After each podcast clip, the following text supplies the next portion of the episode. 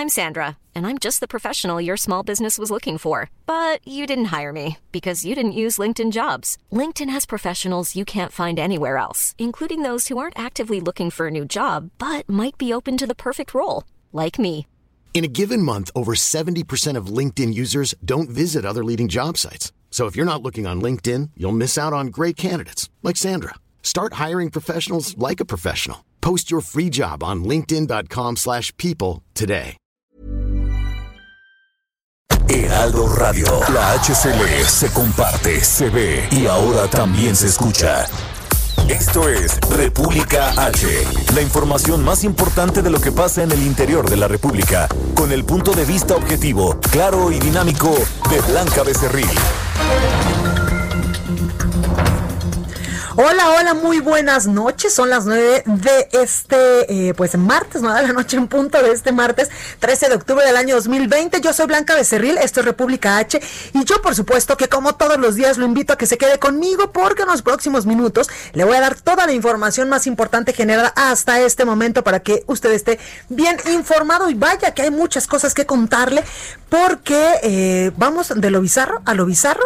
Hoy se volvió a cancelar allá en, en el Senado de la República una comparecencia, pero esta vez del secretario de Relaciones Exteriores, Marcelo Ebrard, porque eh, pues eh, posiblemente no iba a haber tampoco condiciones, como no lo hubo el día de ayer con el subsecretario de Salud, Hugo López Gatel. Y precisamente en diputados, también la Junta de Coordinación Política, que es el máximo, el máximo órgano de, eh, pues, de lo legislativo. Hay una Junta de Coordinación Política en la Cámara de Diputados, otra en el Senado de la República, pero bueno, lo que nos incumbe en estos momentos es que la Cámara de Diputados, a través de su Jucopo, como también se le conoce, pues también suspendió las comparecencias del secretario de Salud, del titular del Instituto Mexicano del Seguro Social, también del ISTE y el INSABI también, porque pues ellos argumentaban que eh, pues no había condiciones en estos momentos para, para llevar a cabo estas eh, comparecencias. Y es que usted se acuerda que el día de ayer hubo literalmente sombrerazos, tamborazos, hasta un bastón le dieron al subsecretario eh, Hugo López Gatel,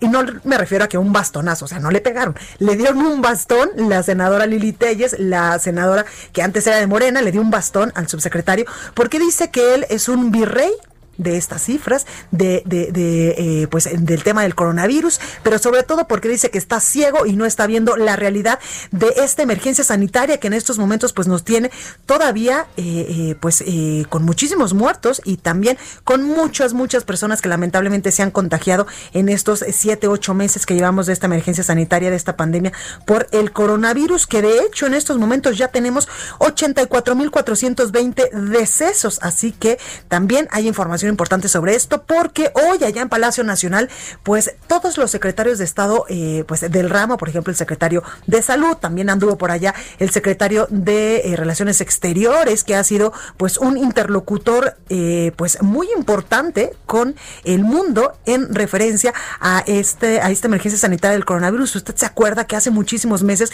incluso el secretario Marcelo Ebrard pues era el que andaba haciendo estos acuerdos con China y con otros países del mundo para traer insumos eh, para, para todas aquellas personas eh, que estaban en la primera línea para médicos, enfermeras, para el personal de salud, como cubrebocas, carillas, también ventiladores para la atención de los enfermos de coronavirus. Bueno, pues hoy también el secretario de Relaciones Exteriores estaba ya en, en Palacio Nacional, también con el secretario de Hacienda, donde se daba un anuncio muy importante y es que el gobierno federal pues va a destinar 35 mil millones de pesos para traer vacunas a nuestro país y darlas o distribuirlas a más o menos 116 millones de personas en los próximos meses. Estas, estos eh, convenios, estos acuerdos se firmaron con varias farmacéuticas, entre ellas pues AstraZeneca, Pfizer y también eh, CanSino Biologics. Así que será nuestro país uno de los primeros en tener estas vacunas contra el coronavirus. También hay información importante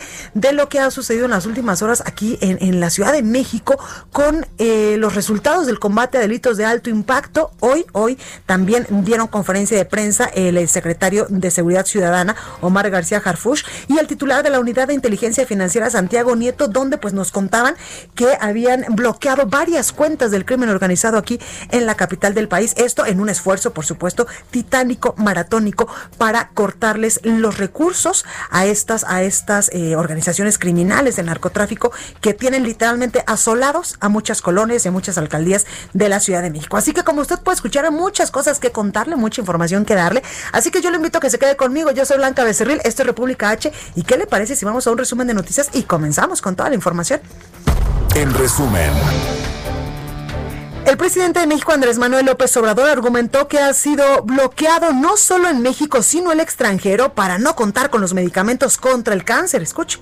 Entonces, de todas formas, nosotros tenemos la obligación de proporcionar los medicamentos y estamos haciendo todo un esfuerzo. No podemos decir, fíjense, cómo lo vamos a resolver, porque hay indicios de que nos andan bloqueando para no contar con los medicamentos. Y no solo en México, en el extranjero. Las mismas empresas de aquí este, intervienen para que no nos cumplan con los compromisos. El primer mandatario también firmó esta mañana los acuerdos con las empresas para la entrega de vacunas contra el coronavirus y aseguró que muchos mexicanos podrán tener acceso a esta vacuna. Escucha. Que se va a aplicar de manera universal, es decir, a todos. Es un derecho de todos los mexicanos, de manera gratuita. Solo se van a definir en su momento las prioridades conforme se vaya contando con la vacuna. Los expertos del sector salud van a decidir, como lo han venido haciendo, cómo se inicia la aplicación de esta vacuna. Pero es para todos los mexicanos. Precisamente en Palacio Nacional, el gobierno federal, varios secretarios de Estado firmaron con las farmacéuticas AstraZeneca, Pfizer y CanSino Biologics para la compra de vacunas contra el coronavirus. El canciller mexicano Marcelo Ebrard indicó que por lo menos 100 millones de mexicanos podrán recibir la inmunización. Es la firma que le garantiza a México el acceso a 77.4 millones de dosis. En un periodo de marzo y hasta agosto serán entregadas a nuestro país. Debo decir que hemos recibido de especialmente la representante de AstraZeneca en México, el compromiso y el interés de que México esté en tiempo y forma participando. Establecimos comunicación con Pfizer para que entre diciembre de este año y el del año entrante México tenga acceso a 15.5 millones de dosis y hasta 34.4 millones de dosis. El secretario de Seguridad Ciudadana, Omar García Harfush, y el titular de la Unidad de Inteligencia Financiera, Santiago Nieto, anunciaron el bloqueo de cuentas de 14 grupos delictivos, en coordinación con la UIF, así como neutralizado también a 61 objetivos prioritarios generadores de violencia, y también anunciaron la detención de 436 personas. A cargo del territorio de las 16 alcaldías de la Ciudad de México, que derivaron en la detención de 436 presuntos delincuentes, así como el aseguramiento de armas de fuego y miles de dosis de estupefacientes. Desde septiembre del 2019 a la fecha, se han neutralizado a 61 objetivos prioritarios responsables de homicidios, extorsiones, cobros de piso, despojo de propiedades y robo en sus distintas modalidades. Estas acciones se han hecho en absoluta coordinación con la UIF del Gobierno federal. Reporte de la Secretaría de Salud Federal reveló que en México ya suman 825.340 casos confirmados de coronavirus y 84.420 decesos. A nivel internacional, el conteo de la Universidad de Johns Hopkins de los Estados Unidos reporta que hoy en todo el mundo hay 38 millones 6 mil contagios del nuevo COVID-19 y 1.083.000 muertes. Y en más información internacional, el gobierno de Italia ordenó nuevas medidas sanitarias para tratar de frenar el avance del coronavirus, las cuales incluyen el cierre de restaurantes y locales a medianoche o a las 21 horas si no tienen servicio de mesa, además de que quedan prohibidas las fiestas privadas, así como los deportes no regulados. Y en España, cientos de médicos de atención primaria de la región de Cataluña se declararon en huelga para exigir mejores condiciones de trabajo ante el aumento de los casos de coronavirus. Reporte vial. Bueno, y vamos con el compañero Israel Lorenzana. Israel, buenas noches. ¿En qué lugar de la Ciudad de México andas? Muy buenas noches, Blanca, un gusto saludarte. Efectivamente, tenemos información esta vez para nuestros amigos que se desplazan a través de la Avenida de los Insurgentes. Hemos hecho ya un recorrido desde la zona del Eje Norte, La Raza, hemos pasado, por supuesto, en la zona de Indios Verdes y hemos encontrado ya carga vehicular en carriles centrales. Estuvo cayendo una llovizna intermitente en este perímetro, por suerte ha dejado de llover, todavía hay en algunas partes el pavimento mojado, así que hay que manejar con mucho cuidado esto con dirección hacia la zona de la vía Morelos, hacia el perímetro de Tlanepantla, ya en el Estado de México, si requieren de alternativa, abrir Instituto Politécnico Nacional y la zona de acueducto puede ser una opción, o también, aunque distante, la calzada de Guadalupe o Congreso de la Unión para incorporarse a Centenario y, por supuesto, llegar así a Martín Carrera. El sentido opuesto, a través de insurgentes, la circulación a muy buena velocidad, sin duda alguna es una buena opción para nuestros amigos que salen de la zona de Indios Verdes, se incorporan a insurgentes y, por supuesto, se desplazan hacia la zona de Buenavista o más adelante al Paseo de la Reforma Blanca la información que te tengo. Muchísimas gracias Israel, volvemos al ratito contigo. Hasta luego. Bueno, y vamos con otro de mis compañeros viales, exactamente con Alan Rodríguez, para ver en dónde anda esta noche. Alan, ¿cómo estás? Hola, ¿qué tal Blanca? Muy buenas noches. Tenemos el reporte de vialidad desde la zona sur de la Ciudad de México, precisamente desde la avenida Universidad. Y es que esta noche entre Parroquia y la zona de Miguel Ángel de Quevedo ya comienza a registrar carga ligera luego de que la tarde la vialidad se vio bastante complicada con dirección hacia el sur de la Ciudad de México por la lluvia que se registró en este punto. También tenemos el reporte de la, eh, avenida División del Norte, y es que presenta ligeros asentamientos a partir del cruce con Gabriel Mancera y hasta la zona de la avenida Cuauhtémoc. A partir de este punto y hasta la zona de Tasqueña, el avance es favorable en ambos sentidos de la vialidad. Por lo pronto, reportarles que tenemos pavimento mojado en estas vialidades, por lo cual recomendamos circular con la debida precaución y sin rebasar los límites de velocidad. Es el reporte que tenemos. Muchísimas gracias, Alan. Estamos al pendiente, buenas noches. Buenas noches, Javier Ruiz, ¿dónde te encuentras? Hola. Hola, Blanca, ¿qué tal? Nos encontramos en la zona centro de la Ciudad de México, Blanca, justamente con una manifestación, aunque es un poco tarde, pues integrantes del movimiento de aspirantes excluidos de la educación superior eh, pues están manifestando, ellos salieron de la zona del Monumento a la Revolución y prácticamente han caminado sobre pues, toda la avenida Plaza de la República, cruzaron el Paseo de la Reforma, la avenida Juárez, ya en estos momentos se encuentran en la calle de 5 de mayo. Son aproximadamente 70, 80 jóvenes que se han quedado pues un acceso, un acceso a la educación, principalmente de nivel superior, y es por ello que están marchando de una manera bastante peculiar, traen algunos pues eh, pancartos y también antorchas encendidas.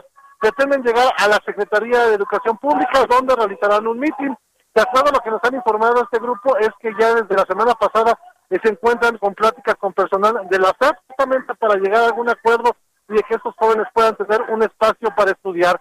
La circulación pues ya ha sido reabierta sobre la avenida Juárez, sobre Reforma, también ya sobre el eje central Lázaro El único problema que tenemos ya de momento sobre la calle de 5 de mayo. Mientras van pasando esta caravana por la circulación, poco a poco se va abriendo en dirección hacia el primer cuadro de la capital. De momento, Blanca, el reporte que tenemos. Muchas gracias, Javier. Oye, pues ya se les hizo retarde a estos manifestantes, ¿no?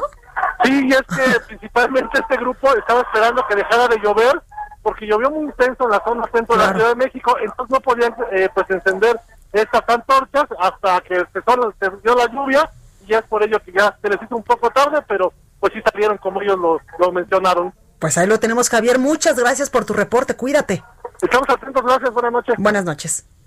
La nota del día. Bueno, y la nota del día es una buena noticia para todos aquellos eh, que vivimos en territorio nacional. Y es que ya le decía yo hace unos momentitos en el resumen eh, del inicio de este programa, que hoy el gobierno federal pues firmó un acuerdo con varias farmacéuticas, entre ellas evidentemente AstraZeneca, Pfizer y también CanSino Biologic para la compra de vacunas contra el coronavirus. Y ahí mismo, en esta conferencia de prensa en Palacio Nacional, pues estuvo el secretario de Salud, también estuvo el secretario de Relaciones Exteriores y el secretario de Hacienda que es pues el que va a direccionar los billetitos. Y el secretario de Hacienda, precisamente Arturo Herrera, aseguró que con los contratos entre el gobierno de México y COVAX, AstraZeneca, Pfizer y CanSino para la adquisición de las vacunas contra el coronavirus serán inmunizadas hasta 116 millones de personas. Escuche. Vamos a recibir 51 millones de dosis de COVAX, hasta 34 millones de Pfizer, hasta 77 millones de AstraZeneca, con millones de Cancino. Cancino requiere una sola dosis y el resto de las tres farmacéuticas requieren una doble aplicación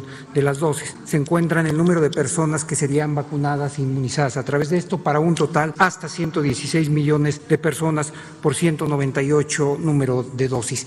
El valor total de la compra de la adquisición de estas vacunas es de 1.659 millones de dólares, es equivalente a 35.153 eh, millones de pesos. Entrevista.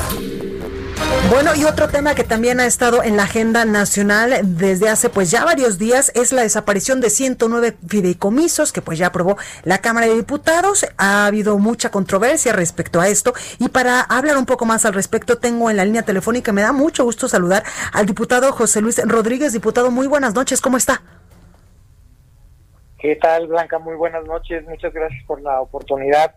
Gracias. saludarte. Gracias a usted, diputado. Oiga, pues cuénteme en qué va eh, pues esta desaparición de los 109 fideicomisos. Lo aprueban en diputados, después se va al Senado, pero en estos momentos, ¿en qué punto de este, eh, pues desde este eh, pues andamiaje legislativo está esta, esta desaparición de los fideicomisos? Bueno, ya fue analizado, ya fue votado en Cámara de Diputados y como bien ha señalado, tiene que ver con la posibilidad de generar una ruta de rendición de cuentas y un mecanismo de transparencia respecto a los recursos que son eh, públicos y que finalmente al ingresar a los fideicomisos parecería que adquieren otro carácter eh, de privado y que eso implica que se rompe la posibilidad de saber cuál es el destino final comunidades responsables de gasto. Tiene que ver con la, el señalamiento de que eh, los propios fideicomisos, una vez que ingresa el dinero a sus cuentas, lo reportan como un recurso gastado, sin que eso sea eh, en términos reales eh, cierto. Tenemos casos de fideicomisos donde incluso no han tenido un solo movimiento de carácter bancario desde 2013, 2014. Eso implica que estamos hablando de que los eh, 109 fideicomisos tienen que ver con un monto económico cercano a los eh, 68 mil millones de pesos de eh, recursos de carácter público. Es decir, cuando ingresan a los recursos al fideicomiso y que ingresa a las cuentas bancarias, hay muchos bancos que en ocasiones a través de la Auditoría Superior de la Federación, cuando realiza los procesos de eh, investigación y de rendición de cuentas, se amparan en un supuesto derecho del secreto fiduciario, el cual eh, la propia constitución de nuestro país lo prohíbe. No hay eh, ningún mecanismo de regulación al respecto, ni en la ley de transparencia o en alguna otra ley que garantice que deba de prevalecer ese derecho. Inclusive la propia Corte, la propia Suprema Corte, ha señalado que el secreto bancario es absolutamente inconstitucional porque su, su viabilidad deja sin materia al Ejecutivo y al Legislativo para poder tener un control sobre los recursos públicos. o sea, ¿era la caja chica, diputado, de gobiernos pasados, los fideicomisos? Era la caja chica de gobiernos pasados en donde no se destinaban los recursos a su origen y se cubrían en fondos nobles, es decir, se escudaban en la educación, en la ciencia, en la cultura, el deporte, incluso en los desastres naturales y esos recursos jamás eran auditados de manera clara. Oiga, diputado, y estos 68 mil millones de pesos que pues eh, eran de estos 109 fideicomisos, ¿están blindados estos recursos para que ahora que desaparezcan estos fideicomisos puedan eh, ser direccionados de manera transparente a las personas que lo necesiten? Tienen que ser eh, direccionados a través de esta acción legislativa, el destino va a ser la tesorería. Y esa es la mayor de las garantías, justamente Blanca, que nos da la oportunidad de tener claridad en dónde van a estar estos recursos. No significa que se deje de apoyar a la ciencia, a la tecnología, a la cultura, al deporte. Sí, que muchos se han quejado de eso. Muchos se han quejado de eso, porque muchos también han tenido un beneficio directo de esa de esa manera de eh, hacer uso de los recursos públicos.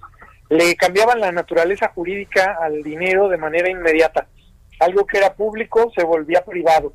Y eso implicaba que los fideicomisos, al no ser unidades responsables de gasto, no tenían una eh, responsabilidad de rendir cuentas.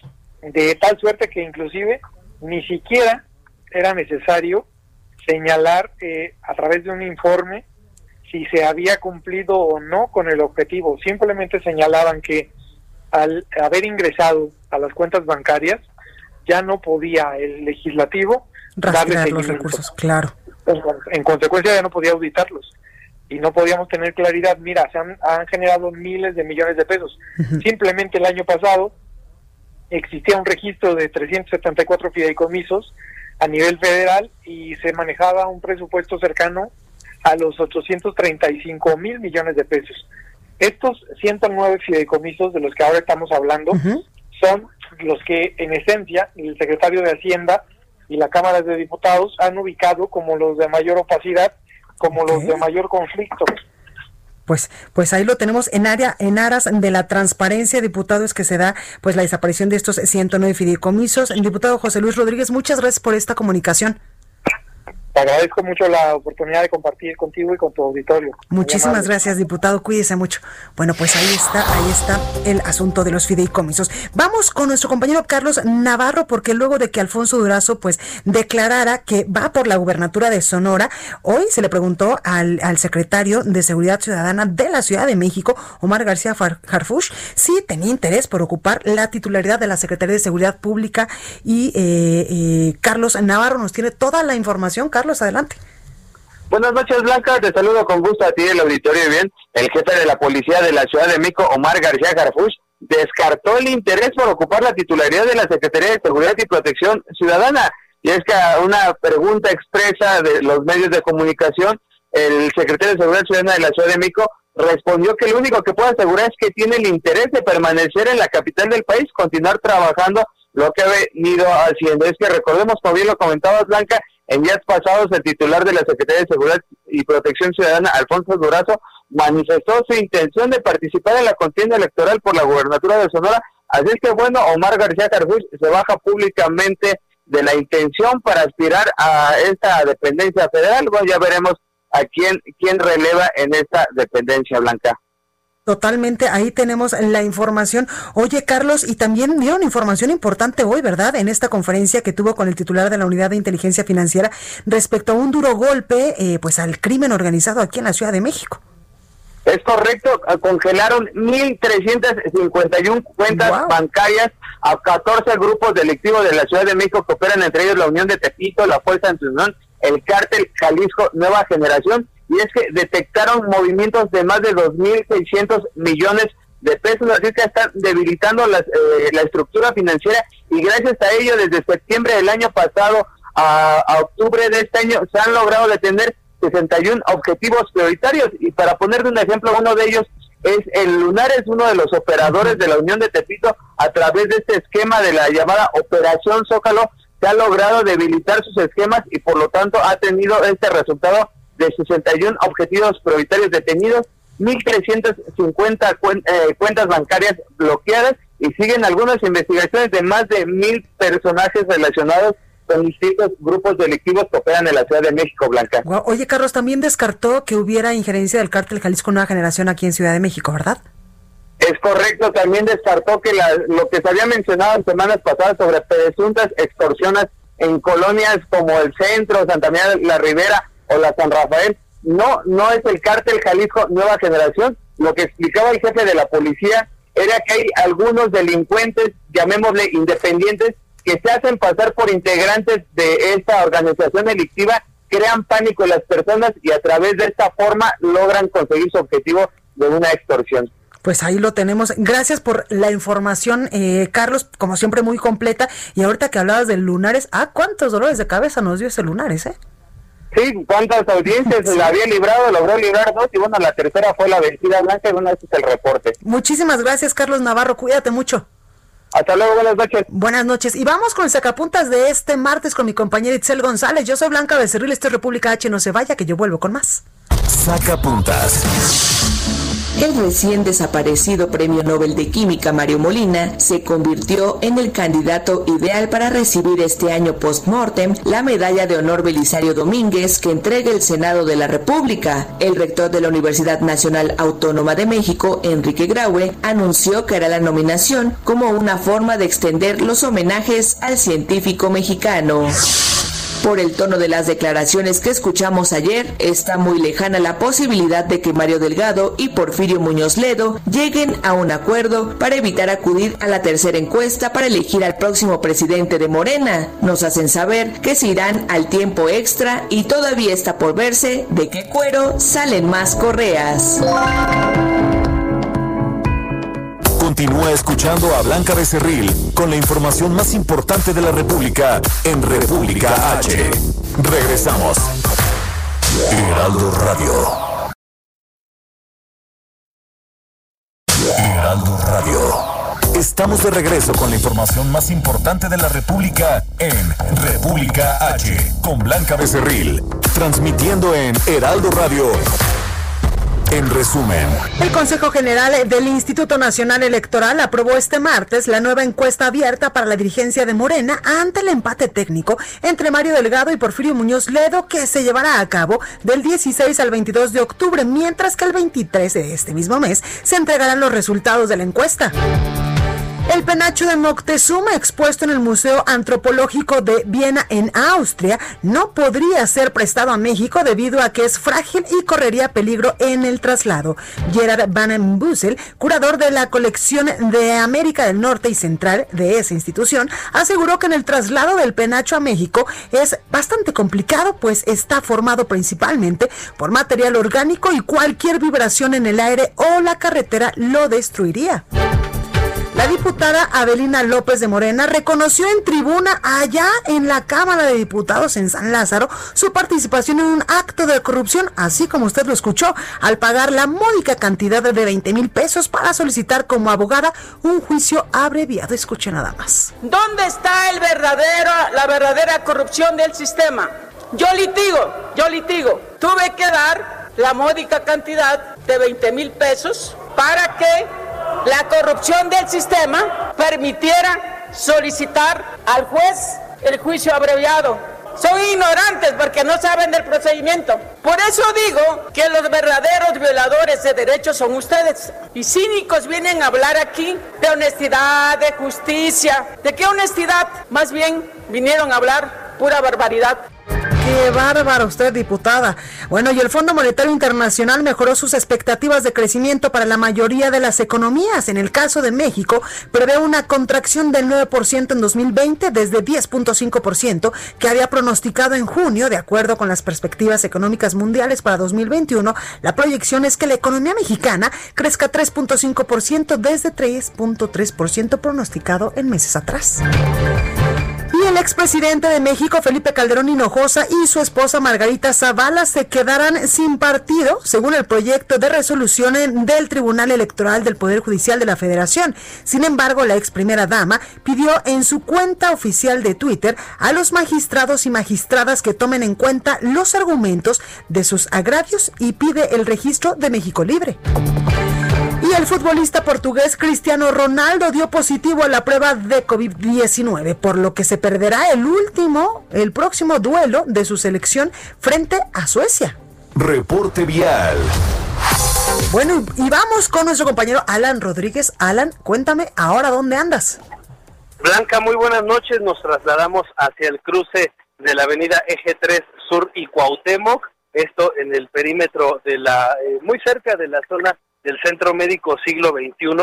En este punto se registró un lamentable accidente y es que una joven de aproximadamente 30 años de edad perdió la vida al ser impactada por un vehículo de grandes dimensiones cuando circulaba a bordo de una motocicleta. Se trata de una pequeña motoneta en color negro, la cual nos han comentado algunos testigos no tenía las luces encendidas, no, no era visible para el vehículo que circulaba detrás de ella. Es por ese motivo que tenemos un corte a la circulación, afectados tres eh, carriles por el acordonamiento por parte de la Secretaría de Seguridad Ciudadana para todos nuestros amigos que se dirigen hacia la zona de insurgentes, les recomendamos reducir la velocidad y extremar precaución al pasar por este punto. Es el reporte que tenemos, Blanca. Muchísimas gracias, Alan. Estamos al pendiente. Bueno, y Jorge Almaquio nos tiene información importante porque presentan propuesta para que respete la afiliación al IMSS de personas que perdieron su trabajo durante la pandemia. ¿Cómo estás, Jorge? Adelante. ¿Qué tal, Blanca? ¿Cómo te va? Muy buenas eh, noches a los amigos de República H. Efectivamente, la presidenta de la mesa directiva del Congreso de la Ciudad de México, Margarita Saldaña, presentó esta iniciativa para modificar el artículo 109 de la Ley del Seguro Social que permita que una persona que perdió su empleo por la pandemia pues se mantenga afiliado precisamente al Instituto Mexicano del Seguro Social. Saldaña Hernández expuso que se busca que se cubran, por supuesto, los servicios médicos como derechohabientes y no queden desprotegidos ni ellos ni sus familiares.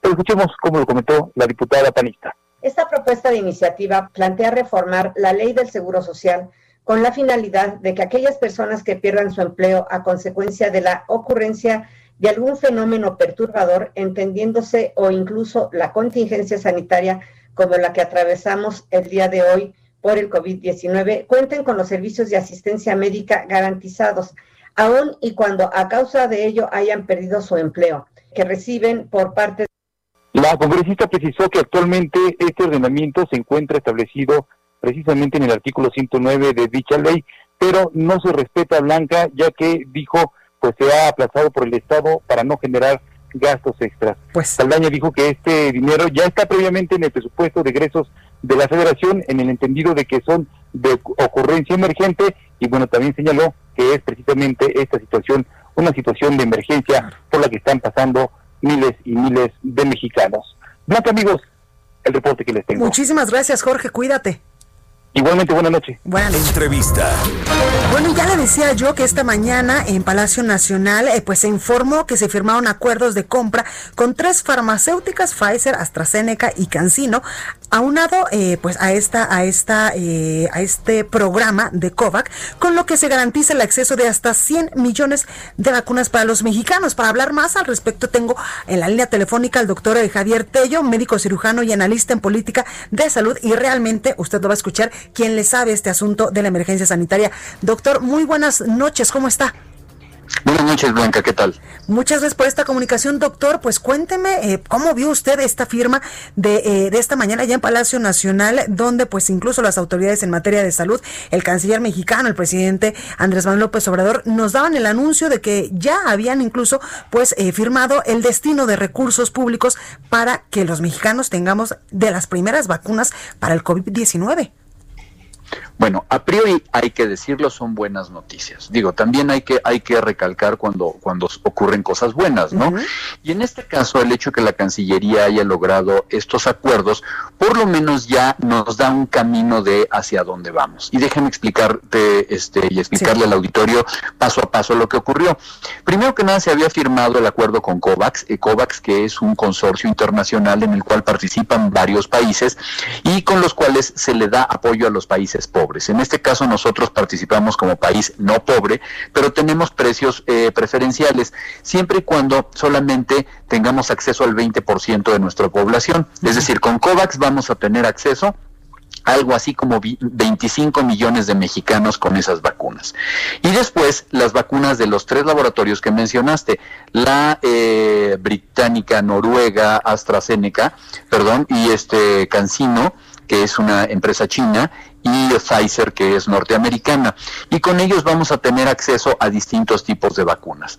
Entonces, hasta aquí está muy bien porque lo que hemos visto es que la planeación en una gráfica que presentaron impecable en, la mañana, eh, nos dice qué tipo de vacuna es de cada uno, cuáles necesitan una dosis, cuáles necesitan dos dosis y sacan muy bien la cuenta de la cobertura que para fines prácticos deberían tener todas las personas que no fueran niños para COVID-19. Hay que recordar nada más que las vacunas de COVID-19 no han sido probadas en niños y, por lo tanto no podemos ahorita comprometernos en eso. Hasta aquí las buenas noticias. Ahora, ¿cuáles son las que todavía tenemos que verlas con más cuidado, ¿no? Los fondos. Se calcula que tenemos cerca de 35 mil millones de pesos pesos asignado para esto. El problema es 35 mil millones de pesos. ¿De dónde, Blanca? Claro. Porque en el presupuesto no están. No están en el presupuesto 2020 y no están en el presupuesto 2021. Por supuesto que el presidente de la República ha dicho desde el día uno de su, de su mandato que todo viene de combate a la corrupción, que viene de, de, ahorros, que de viene, los fideicomisos no, será Siempre hay dinero, pero cada cosa que volteamos hay dinero de la corrupción. Entonces yo no sé realmente de dónde viene este dinero, si no es que vaya a ser de la toma que estamos viendo de los fideicomisos. Pero bueno, 35 mil millones que no sabemos de dónde están. Perdóname. Sí, exactamente, doctor. Y usted toca un punto muy importante. Tal vez, pues, los puedan eh, eh, tomar de esta desaparición de 109 fideicomisos, donde hace ratos nos decía incluso un diputado de Morena que es para cosas que realmente estén transparentadas a dónde van a ir a parar estos recursos. A lo mejor de ahí lo pueden sacar. Sí, lo que pasa es que de ahí quieren sacar todo, porque recuerda que parte de este dinero que todavía está en litigio viene, por ejemplo, del fondo de gastos catastróficos que tenía el Seguro Popular. Y ese dinero era parte de eso, era dinero que habían dado los mismos asegurados, que habían puesto de su bolsillo, ¿sí? Y que era dinero destinado a cubrir enfermedades graves. Si nosotros empezamos a echar todo en una sola bolsa y de ahí eh, no, no, la cobija no va a alcanzar para todos. Y ok, vamos a suponer que no haya problema con la vacuna de COVID-19, pero entonces todo lo demás que estaba cubierto no va a estar. Es decir, eh, ahí eso está así medio, medio todavía en la cuerda floja. No sabemos exactamente de dónde va a salir el dinero. Ahora bien, lo que sí falta por planear completamente y no nos han dicho es que estos 35 mil millones, Blanca, son solamente para pagar la vacuna pero ah, todavía falta un enorme gasto en logística. Hay que entender que las vacunas se tienen que guardar, se tienen que refrigerar, se tienen que llevar a sus lugares de uso y estas vacunas están planeadas para utilizarse, si nos va bien, durante 12 meses, ¿sí? Aquí yo quiero nada más hacer mención de un pequeño error. Yo creo que no debió la Cancillería, eh, no debió haber puesto fechas, ¿sí? Porque dice que vamos a tener nosotros productos desde diciembre y eso no lo podemos saber, ni siquiera tienen registro en la FDA ni registro en México, ¿sí? Entonces yo no hubiera puesto fechas, yo hubiera puesto meses a partir de, de, su, de su registro, porque si no, estamos, la gente se puede, puede pensar que va a tener vacuna en diciembre y eso no es cierto, ¿no? Bueno, en todo este año de arduo trabajo va a ser una labor titánica vacunar a 116 millones de personas. Por ponerte un ejemplo, una campaña nacional de vacunación vacuna a cerca de veintitantos millones de niños, no a 116 millones de mexicanos. Eso cuesta dinero y eso esa parte no la vemos. Claro. Tampoco hemos visto el plan. Exactamente, justo es lo que le iba a preguntar eh, sobre si hay ya ahorita una política para el uso de estas vacunas, a quien sí, a quien no, decían hace, eh, pues, eh, hace unos momentos que a los grupos vulnerables primero y también al personal médico. Eso es correcto, ¿eh? pero esto es porque así es internacionalmente. A los primeros que tienes que vacunar es al personal médico y yo siempre agrego a las Fuerzas Armadas. ¿Por qué? Porque es la gente que más está, es más expuesta. Y tú no vas a tener al personal de salud eh, enfermo, porque si no, entonces, ¿quién te cura? Y después, evidentemente, a los adultos con, eh, con condiciones de riesgo, personas que tengan problemas de diabetes, hipertensión, obesidad, etcétera, asma, enfermedades pulmonares y por último a todo el resto de, este de los de los adultos entre comillas sanos no esa sería la norma. Pero cuáles son los tiempos y movimientos no podemos saberlo porque todavía no hay una sola vacuna que esté registrada. Si tú te fijas eh, Pfizer mismo este todavía no eh, no tiene un registro. Eh, Johnson Johnson que no está en este cuadro pero acaba de detener como le ocurrió a AstraZeneca, acabaron de tener sus estudios de fase 3 porque están analizando lo que lo, que ocurrió en una este de, de, em, alguna algún paciente que se enfermó es decir no no deberíamos estar contando todavía eh, los huevos de la gallina. ¿eh? Totalmente, pues ahí tenemos este puntual análisis, doctora Javier Etello. Muchísimas gracias por esta comunicación. Eh, a ti, Blanca, estoy a tus órdenes. ¿eh? Gracias, muchas gracias, buenas noches. Bueno, pues ahí, ahí tenemos el análisis del doctor Javier Tello, que como usted lo acaba de escuchar, pues le sabe bien y le sabe mucho al tema de esta emergencia sanitaria por coronavirus.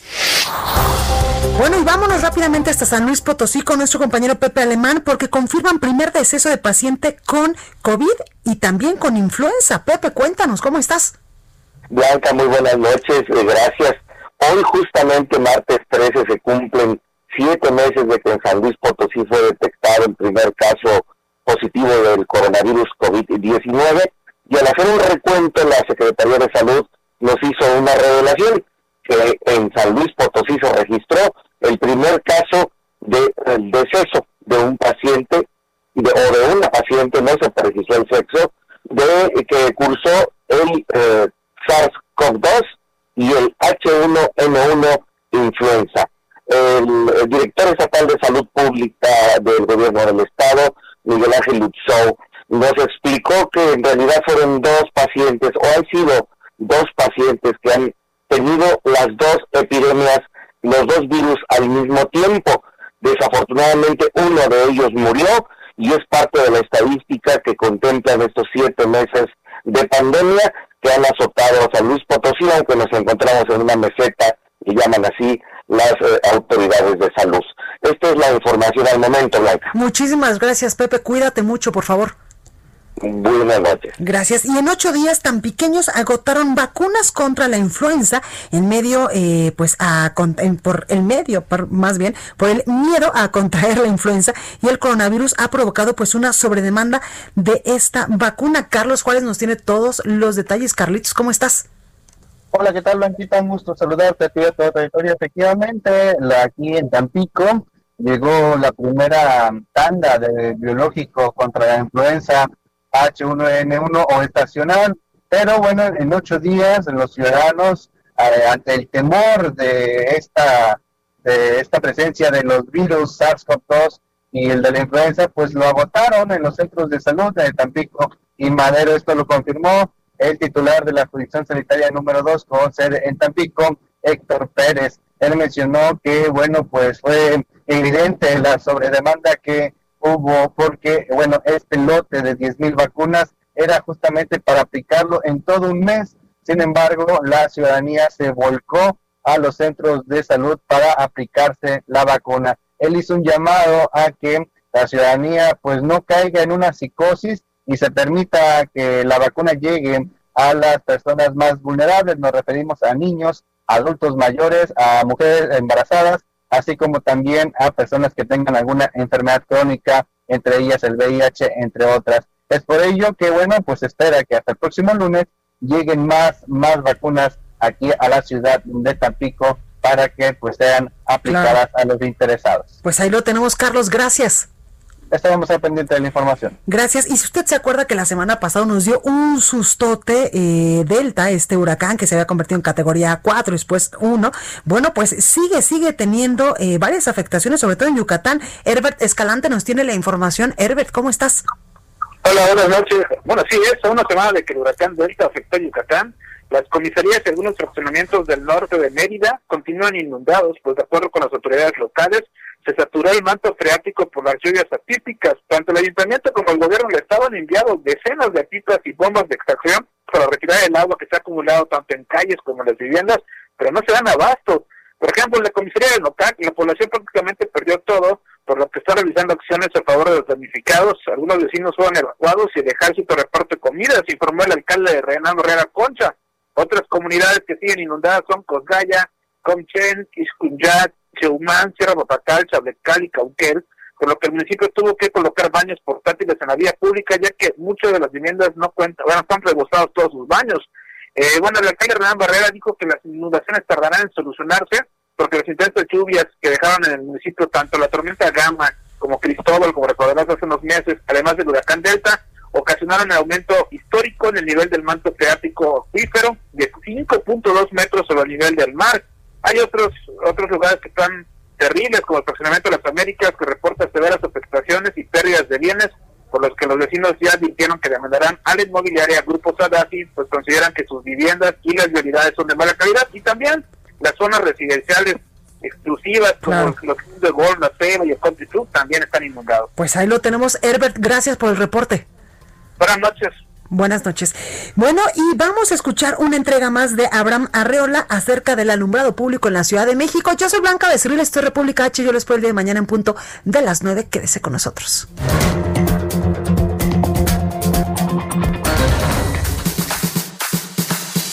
Curiosa CDMX con Abraham Arreola. Una forma divertida para conocer, explorar y disfrutar de la Ciudad de México.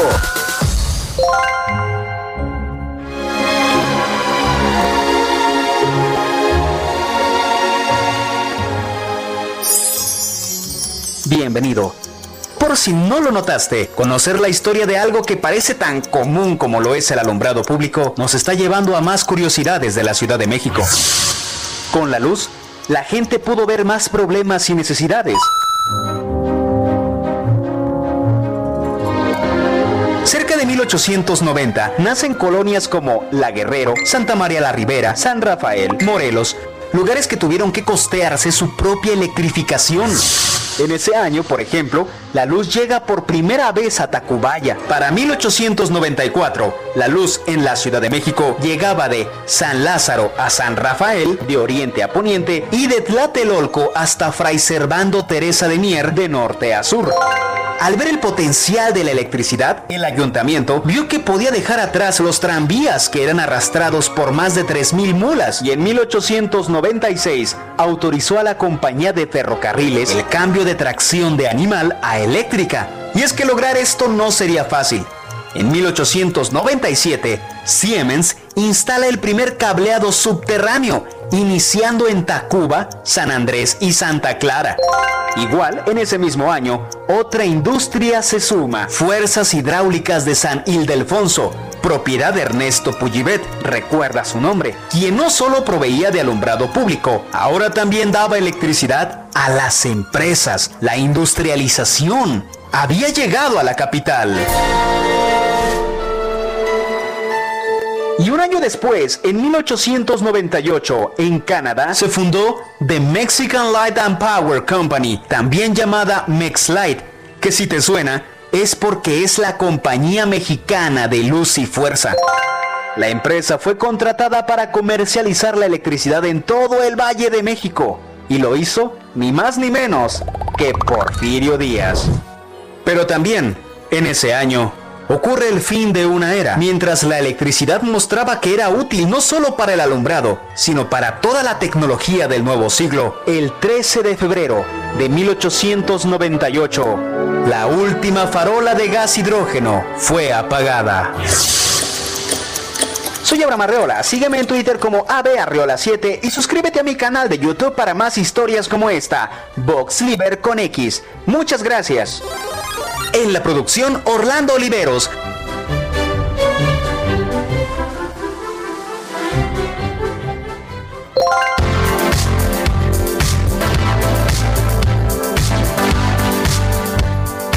¿Has escuchado esa frase que dice, las lunas de octubre son las más bonitas? Y sí, todos coincidimos con ello, pero en octubre existirán otros fenómenos astronómicos que te pueden interesar. Oposición por Marte. Como todos los planetas del sistema solar, Marte y la Tierra orbitan alrededor del Sol. La Tierra recorre su órbita más rápido, debido obviamente a su cercanía, teniendo como resultado en algunas ocasiones que estos planetas queden de lados completamente opuestos o demasiado cerca. La oposición de Marte consiste en que Marte y el Sol están de lados directamente opuestos a la Tierra, es decir, Marte sale por el este mientras que el Sol se pone por el oeste, provocando que se vean en lados totalmente opuestos. Ojo, este fenómeno ocurre cada 15 o 17 años, así que tenemos la fortuna de verlo el día de hoy. Y es muy fácil de distinguirlo porque el planeta rojo brillará 10 veces más que cualquier estrella de primer magnitud. Lluvias oronidas. Este fenómeno que apreciamos es consecuencia de la fusión de polvo y hielo que en algún momento se desprendieron de cometas y pasaron por la órbita de la Tierra alrededor del Sol. Usualmente se les conoce como lluvia de estrellas. Y debido a que la Tierra pasa por la misma zona cada año, atraviesa las partículas dejadas por los cometas, lo que hace que las lluvias de estrellas sean usualmente en las mismas fechas. Según las estimaciones del Observatorio Astronómico Nacional, las Oriónidas cruzarán el cielo de la Tierra durante las noches del 21 y 22 de octubre. Sin embargo, en la madrugada es donde las podrás ver mucho mejor. azul. No, no, no, no, no. La luna no se va a pintar de azul, ni va a cambiar de color, ni nada de eso. La luna azul es un fenómeno astronómico que no tiene nada que ver con el color. El fenómeno consiste en la segunda luna llena del mes. Normalmente los meses tienen solamente una luna llena, así que lo podrás apreciar este 31 de octubre. Y para disfrutarlo solo tendrás que mirar al cielo esa noche y no lo puedes dejar pasar porque este fenómeno no volverá a ocurrir sino hasta 2039. ¿Qué edad tendrías? Yo soy Elena Duarte y esta fue La Nota Amable.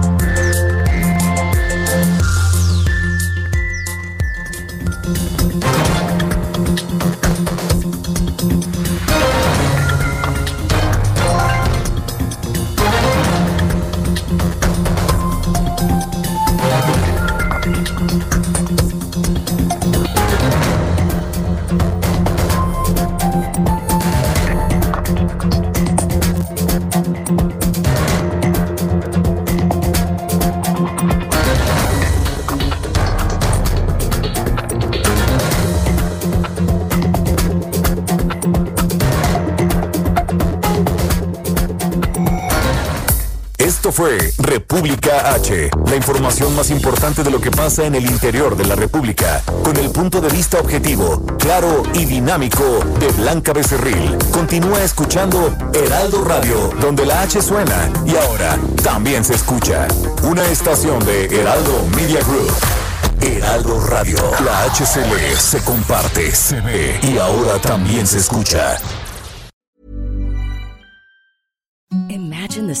Softest sheets you've ever felt. Now imagine them getting even softer over time. That's what you'll feel with Bowl and Branch's organic cotton sheets. In a recent customer survey, 96% replied that Bowl and Branch sheets get softer with every wash. Start getting your best night's sleep in these sheets that get softer and softer for years to come. Try their sheets with a 30-night guarantee. Plus, get 15% off your first order at bowlandbranch.com. Code BUTTERY. Exclusions apply. See site for details.